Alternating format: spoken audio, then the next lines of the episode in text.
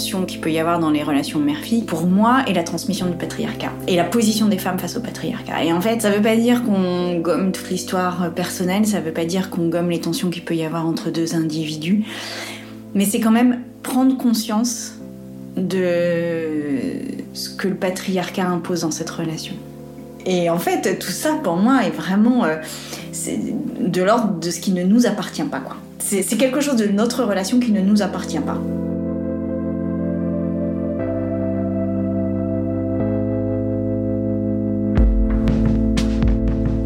Sandrine Rousseau, je suis députée écologiste de la NUPES.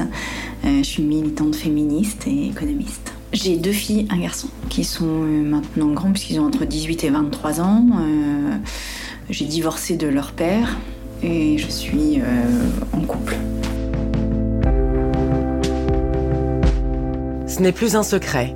Sandrine est née un 8 mars, date de la journée des droits des femmes.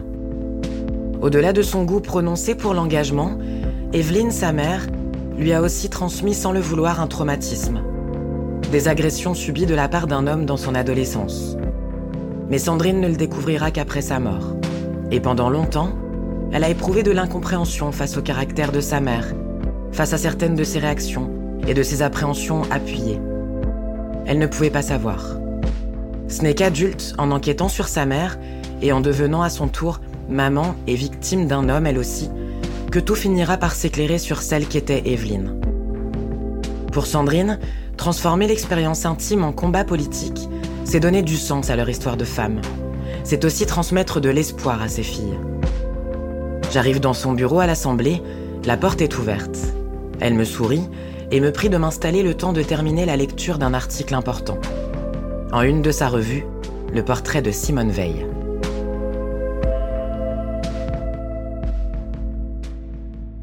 Parle transmission mère-fille et relation mère-fille, qu'est-ce que ça vous évoque en premier euh, Ça m'évoque quelque chose de très compliqué en fait. C'est vraiment un, nœud de quelque chose. Qu'est-ce qu'il impose le patriarcat dans cette relation mère-fille selon vous Il impose euh, bah, déjà un vécu de femme. Euh, ce qui, en l'occurrence, moi, si je prends l'exemple de ma mère, veut dire des violences sexuelles dans l'enfance. Donc ça, c'est quand même largement un vécu de femme. Il impose, euh, dans ce vécu de femme, le silence. Il impose la discrimination sur les tâches domestiques. Il impose euh, le, rôle particulier des mères vis-à-vis des enfants. Il impose euh, la conciliation difficile entre la vie professionnelle et la garde des enfants. il impose aussi, au-delà de ça, une surcouche qui est un récit et des obligations. Si il faut être une bonne mère. Parce qu'en fait, moi, ce qui m'a vraiment frappé dans la relation que j'ai eue avec ma mère, c'est à quel point elle m'a transmis tout ça sur le fait que je sois aussi moi une bonne mère. Et en fait, ça, euh, moi j'ai mis très très très très très très très longtemps à le comprendre. Je crois qu'il a fallu que j'ai des cheveux blancs pour le comprendre. Parce que euh, jusqu'à ce que j'en ai, je, je, pense en fait au fond jusqu'à ce qu'elle décède, je lui en voulais énormément. J'étais vraiment dans une colère contre elle. Et une colère euh, et une relation très conflictuelle vis-à-vis d'elle. Et ça n'est que, je pense, après son décès et probablement avec la sagesse aussi des, des cheveux blancs, que j'ai compris que cette colère ne nous appartenait pas.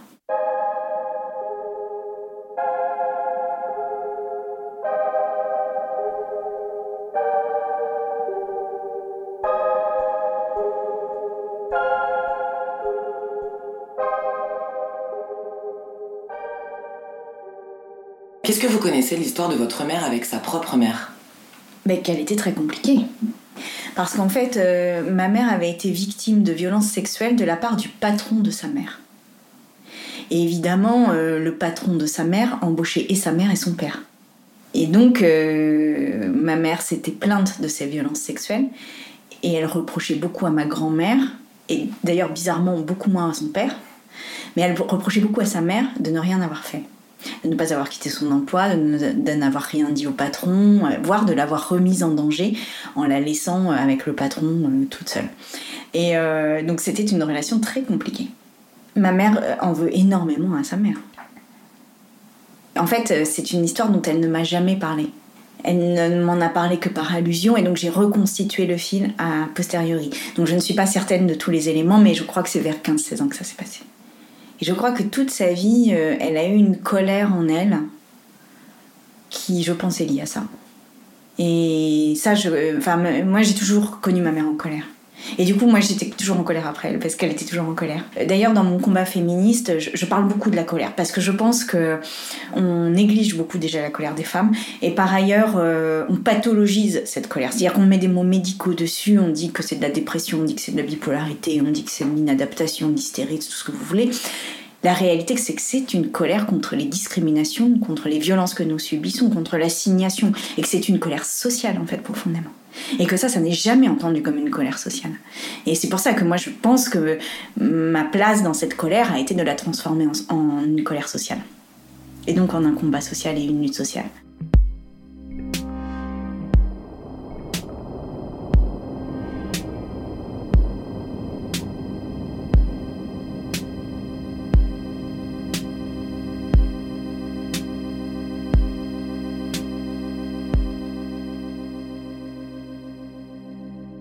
Vous pouvez me raconter un petit peu l'histoire de votre naissance. Qu'est-ce que vous savez de votre arrivée au monde? Qu'est-ce que vous connaissez là-dessus?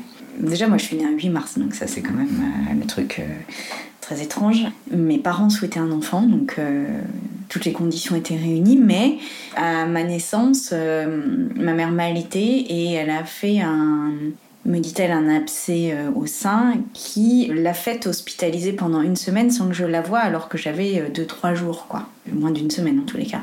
Et ma mère m'a toujours décrit cet événement comme euh, un soulagement d'être hospitalisée et de ne pas être avec moi à ce moment-là, d'être éloignée de moi.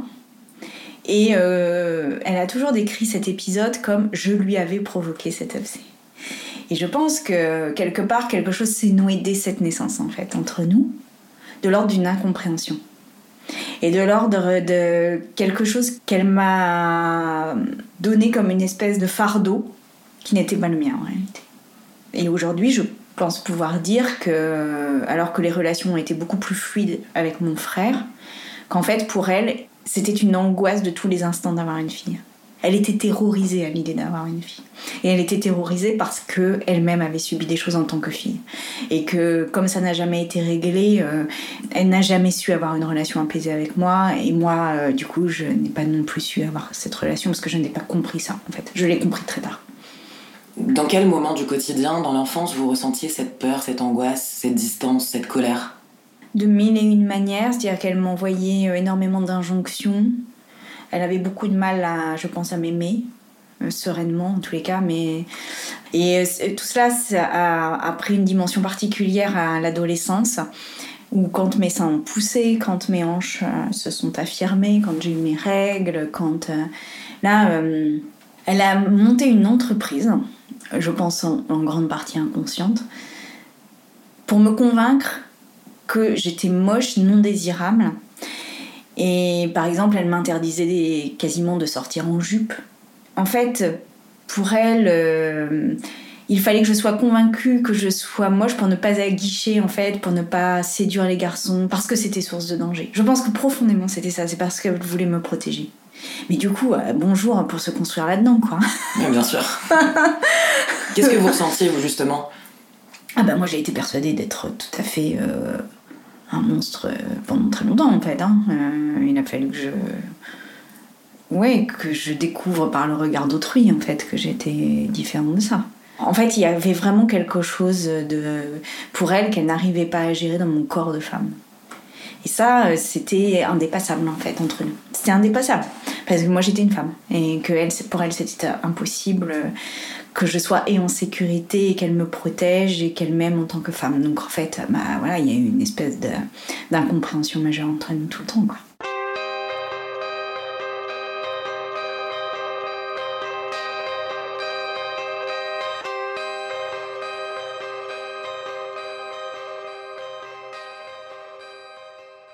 Pendant l'enfance et l'adolescence, quelles valeurs vous transmettait votre mère? Bon, il y a toujours eu un truc d'honnêteté. Hein. Ça, c'était vraiment le truc. Euh, mais pour le coup, de mes deux parents, s'il fallait être honnête. ça, c'était vraiment très très important. Et après, il euh, fallait à la fois être indépendante. Elle me disait beaucoup euh, Tu dépendras pas d'un homme, ma fille. Voilà, ça, c'était vraiment sa phrase. Et en même temps, ma mère était vraiment très persuadée qu'il ne fallait pas que j'ai d'ambition. Pourquoi? Probablement pour que je sois une... à ma place, en fait. Et puis peut-être pas trop en lumière aussi Oui, et puis ça a révélé la peur en fait. Ça a révélé la peur. Et je pense qu'elle aurait été euh, terrorisée que je fasse de la politique. Comment évolué vos rapports alors bah Déjà, moi j'étais sûre d'une chose, c'est qu'à 18 ans et un jour, je partais. Enfin, ça, euh, et, pas par manque d'amour pour mes parents, c'est juste que c'était insupportable en fait. Le, le cocon familial, l'enfermement dans ça, les injonctions, la révolte contre ces injonctions et tout ça. Enfin. Il fallait que je sorte, il fallait que je prenne l'air, il fallait que je sois libre, il fallait. Voilà. Donc euh, ça, je l'ai fait euh, vraiment dès que j'ai pu. dès que j'ai eu le bac, je suis partie et vraiment rien n'aurait pu me retenir. Comment elle a réagi à votre départ? Pas très bien. Et en fait, je suis partie d'abord euh, à 200 km de chez nous, donc euh, on habitait Villa Rochelle, je suis partie à Poitiers pour faire mes études. Et puis très vite, je suis partie à Lille, donc c'était loin et je ne revenais plus, quasiment pas. Ça pour elle, c'était vraiment très très dur. Mais pour moi, ça a été salvateur, je pense. Hein. En fait, être proche était trop compliqué. C'était trop douloureux, c'était trop péruptif, c'était trop. Euh, oh ouais. C'était pas possible en fait. Je pense qu'on s'est mieux aimé à distance qu'à proximité.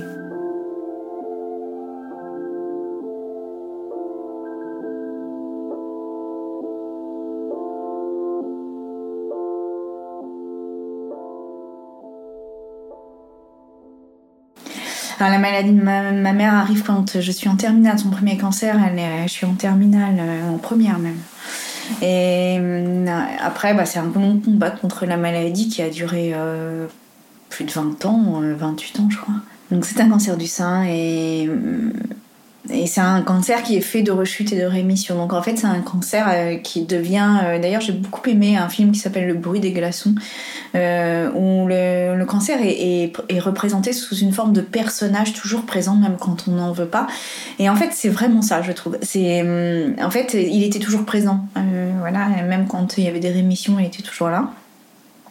Et elle s'est battue, voilà. Et moi bah, que ce soit un cancer du sein, un cancer euh, de femme en fait. Avec toute l'histoire euh, compliquée qu'on avait autour de ça, mais évidemment c'était. Ça aussi, ça a été compliqué. Quand elle sait qu'elle est en fin de vie, donc elle a 68 ans, elle décide de mettre fin à ses jours et elle attend que je sois là. Mais elle n'attend pas que mon frère soit là. Elle attend que moi je sois là. Qu'est-ce que vous ressentez à cette idée? Ben, Je trouve que ça dit tout un peu de notre relation. C'est-à-dire qu'elle me transmet le fardeau avec toute la charge émotionnelle, avec tous les traumas que ça peut aussi générer. Hum, mais elle me transmet aussi avec euh, l'énergie de vie, en fait. Et débrouille-toi avec ça. Mon père vient me chercher à la gare. Il se trouve que la gare de La Rochelle est assez petite.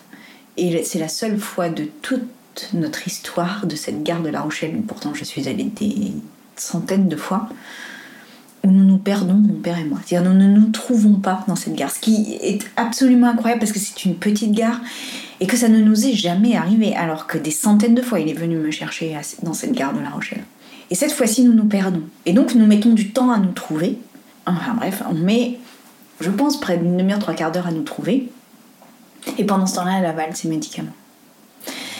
Et quand j'arrive à la maison, euh, avec mon père, je frappe et d'habitude ma mère euh, vient à la fenêtre et là je vois qu'elle ne vient pas.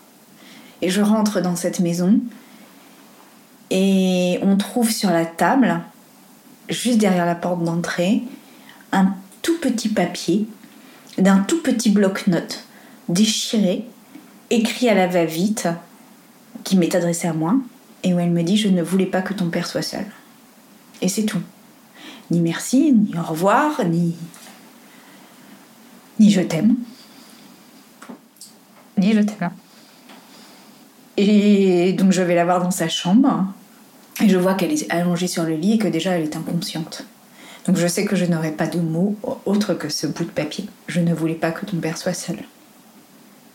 Et là, euh, bah, s'ensuit 10 heures d'agonie euh, non gérée, puisqu'elle a avalé les médocs qu'elle avait sous la main. Donc en fait, c'est une agonie douloureuse, c'est une agonie euh, pour elle très difficile. Elle se débat, elle montre des signes de souffrance évidents. et j'assiste à tout ça pendant 10 heures dans un huis clos avec mon père qui est vraiment surréaliste. Et euh, au bout de 10 heures, euh, je finis par appeler le SAMU euh, tellement c'était ingérable en fait. Et là, elle meurt dans l'ambulance, enfin dans le camion de pompiers qui l'amène à l'hôpital. Et voilà.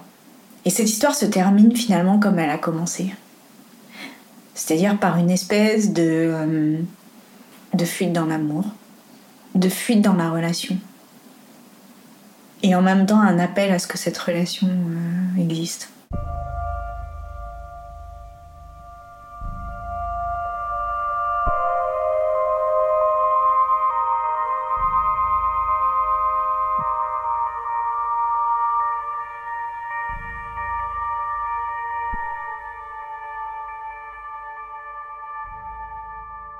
Et ce qui se passe dans les heures qui suivent, c'est euh, le silence. Mon père m'impose le silence. Il me dit Tu ne peux pas parler de ça, ta mère n'aurait pas voulu qu'on en parle. Interdiction d'en parler. Et là, euh, bah, je décide de ne pas respecter ce silence. Et comme pour le reste, finalement, je décide de le rendre politique. C'est-à-dire, j'en fais un combat politique pour la fin de vie. Et ça donne la loi Claes Leonetti. Donc déjà, ça fait avancer le schmilblick au niveau social. Et peut-être est-ce ça ma spécificité, peut-être ça, euh, je sais pas, euh, la manière pour moi aussi de survivre d'une certaine manière. Et peut-être, euh, au fond, est-ce ça mon combat politique? C'est que la société prenne ses responsabilités. que ce soit sur l'écologie, que ce soit sur les femmes, que ce soit sur la mort, que ce soit sur tout, que les questions qui sont des questions sociales soient posées au, au bon niveau. Elle avait un sens de l'engagement, votre mère Énorme. Elle était euh, syndicaliste. Elle détestait les politiques. Bon, ça aussi, il faudra un jour hein. je le pose. Sachant que mon père était un homme politique. Bref. Mais elle, elle était syndicaliste. Elle était meneuse de grève. Elle était à la CFDT, mais euh, du temps de la CFDT où c'était plus révolutionnaire que ça n'est aujourd'hui. Et donc elle était très très très engagée. Et après, elle a été très engagée à, à Artisans du Monde. Donc en fait, elle avait ce truc de. Elle ne concevait pas une vie sans engagement. C'est sans doute quelque chose qu'elle vous a transmis. Oui, je pense. Oui, oui, je pense. Je pense.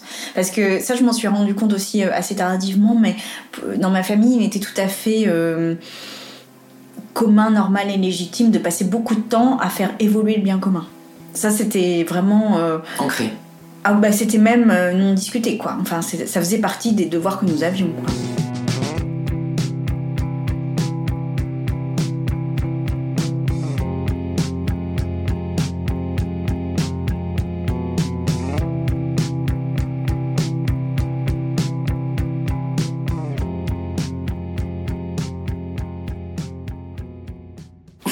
Après la mort de votre mère euh, les abus qu'elle a subis Enfin, elle m'en avait vaguement parlé, mais de manière allusive, donc j'enquête en tout cas. En fait, je découvre que, donc, à l'âge de 15-16 ans, euh, ma grand-mère organise un trajet pour déposer ma mère quelque part. Et donc, elle demande à son patron de prendre ma mère dans sa voiture et de l'amener à un endroit. Et dans ce trajet en voiture, le patron simule une panne et c'est là qu'il l'agresse il l'agresse en lui mettant, euh, d'après ce que je sais, euh, la main sous la jupe, dans la culotte. Et alors, est-ce qu'il y a eu viol Est-ce qu'il n'y a pas eu viol? Ça, Ma grand-mère certifiait de toute son énergie qu'il n'y avait pas eu viol. Moi, vraiment, je pense qu'il y a eu viol. Comment vous l'apprenez, ça? Bah, En fait, j'avais assisté, étant gamine, à une scène qui m'avait euh, surprise. Du coup, je savais que c'était là que se nouait quelque chose. Mais Bon, en fait, c'était au moment des obsèques de mon grand-père. Quand mon grand-père est mort, euh, à un moment donné, donc on, le veillait dans la maison euh, familiale, euh, enfin dans la maison de mes grands-parents. Et il y a un monsieur qui sonne. Voilà, le monsieur rentre. Et là, quand ma mère voit ce monsieur, elle devient blême. J'ai l'image d'elle où elle se précipite face à lui. Elle le pousse manu militari en dehors de la maison. Elle lui a dit Vous ne rentrerez pas là et elle devient violente physiquement, ce que je n'ai jamais vu ma mère être. Donc, euh, je sais que quelque chose se noue là, et euh, voilà. C'était cet homme C'était cet homme. C'était cet homme qui revenait. Et donc, euh, j'enquête à partir de ça, à partir de ce petit bout du puzzle. Et donc, j'apprends que ce patron donc l'avait agressé sexuellement. Et il y a un second épisode qui est que ma grand-mère était vendeuse dans un magasin de chaussures et le patron vient dans le magasin de chaussures et ma grand-mère envoie son patron dans l'appartement dans lequel il vivait alors qu'elle sait que ma mère est seule dans cet appartement. Et ça, ma mère ne lui a jamais pardonné. Que ma grand-mère lui renvoie ce patron euh, toute seule. C'est-à-dire que la première fois, je pense qu'elle était prête à pardonner à ma grand-mère parce que supposément ma grand-mère n'était pas censée savoir qu'elle allait être en danger. Mais la deuxième fois, alors que ma mère lui en avait parlé, elle ne lui a jamais pardonné. Jamais, jamais, jamais. Voilà. Alors je ne sais pas ce qui s'est passé dans cet appartement la deuxième fois. Ça, je ne sais pas. Mais je sais que euh, ma mère euh, n'a jamais pardonné ça. Qu'est-ce que vous avez compris du coup sur euh, la personnalité de votre mère, son caractère finalement, une fois que vous avez découvert tout ça? Sa mort Si euh, ma mère avait vécu en ce moment, euh, en fait, tout ce qui était MeToo, tout ce qui était parole sur les violences sexuelles l'aurait beaucoup soulagée parce que ça lui aurait permis de comprendre bien des choses que je pense elle n'avait même pas elle-même compris pendant de son vivant. Parce qu'en fait, c'était un sujet tellement tabou que elle n'avait pas les clés de compréhension. Et donc elle n'avait qu'une seule piste de sortie, une seule ligne de fuite, c'était d'en vouloir à sa mère. Dans votre relation mère-fille, est-ce que ça vous a éclairé sur ses craintes, sur ses injonctions par rapport à vous? Oui, et puis euh, surtout quand moi j'ai subi une agression, j'ai compris. Et j'ai compris que on n'échappait jamais au fait d'être femme. Comment est-ce qui vous est arrivé à raisonner par rapport à votre mère, par rapport à ce qu'elle avait vécu elle aussi? Tout prenait sens d'un coup. Euh, c'est comme si euh, tout à coup, euh, ce qui était du chaos prenait sens. Et à partir de ce moment-là, je savais que ce serait un fil que je ne lâcherais plus. Et vous avez mieux compris votre mère? Oui, mais surtout, je lui ai pardonné. Vous lui avez pardonné quoi précisément? Je lui ai pardonné la complexité de nos relations pendant toute mon enfance et ma vie avec elle adulte, je l'ai aimée comme une personne euh, que je qualifierais pas de violente, mais de brutale, de difficile, de complexe. Et aujourd'hui, je l'aime comme une personne fragile. Et du coup, ça change radicalement ma manière de l'aimer.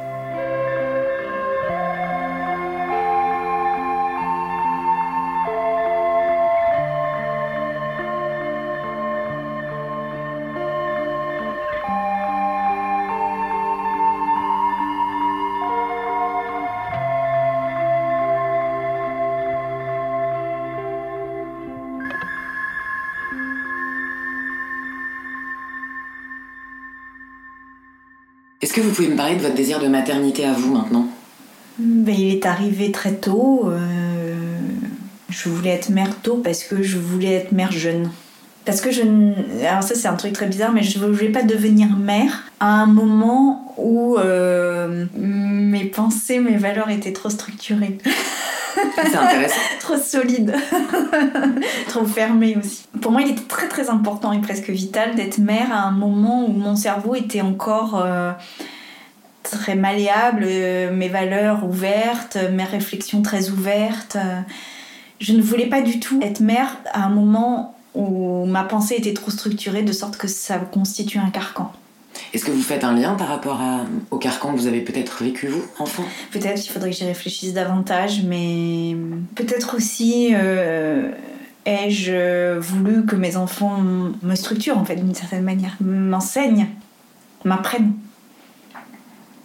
À partir du moment où j'ai été mère, est néanmoins une inquiétude du monde dans lequel mes enfants allaient vivre. Et je me disais, mais en fait, je leur lis des histoires le soir, je leur apprends à bien parler, je suis très fière euh, d'eux quand ils montent sur un vélo. Euh. donc, euh, je fais tout pour que mes enfants aient un capital culturel, un capital social, voilà, comme n'importe quel parent, je pense. Donc, en fait, j'investissais beaucoup sur mes enfants pour qu'ils aient, encore une fois, toutes les chances de réussir, etc. Enfin, voilà, qu'ils soient heureux, qu'ils soient bien. Et je me disais, mais en fait, euh, je fais ça, mais dans quel monde Et du coup, je me suis très vite employée à changer le monde. Comme on refait un lit, en fait. Comme je faisais leur lit. Pour moi, euh, l'écologie et l'écologie politique, ça a été une manière de les couvrir, comme je les bordais quand ils étaient petits avec amour. Eh bien, l'écologie, c'est une manière de, leur, de les border une fois adultes. voilà, je ne vous l'ai jamais dit, mes enfants.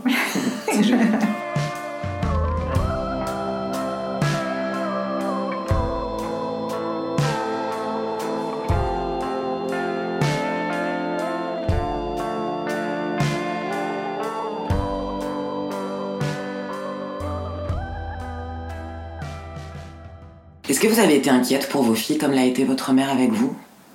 Beaucoup moins. Précisément parce que moi j'avais posé le sujet au niveau de la société. Donc j'avais euh, démêlé un peu les choses. Par rapport aux relations avec les hommes, qu'est-ce que vous leur avez transmis à vos filles?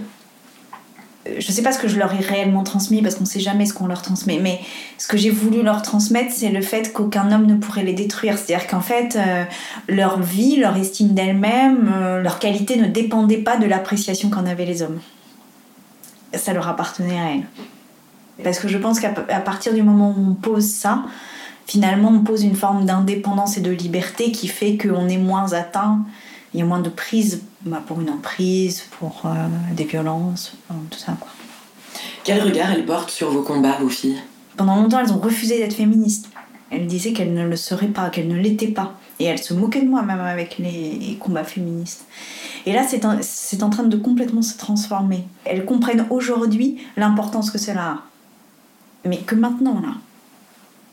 Parce que quand il y a eu euh, l'affaire Beaupin, ça a été pour elles très compliqué. Vous leur en aviez parlé? Je me souviens que je leur en avais parlé avant la sortie de l'affaire, en leur disant voilà ce qui s'est passé. Enfin, je crois pas que je leur ai donné toutes les clés non plus. Hein. Je pense pas. Parce que simplement, moi, j'y arrivais pas en fait.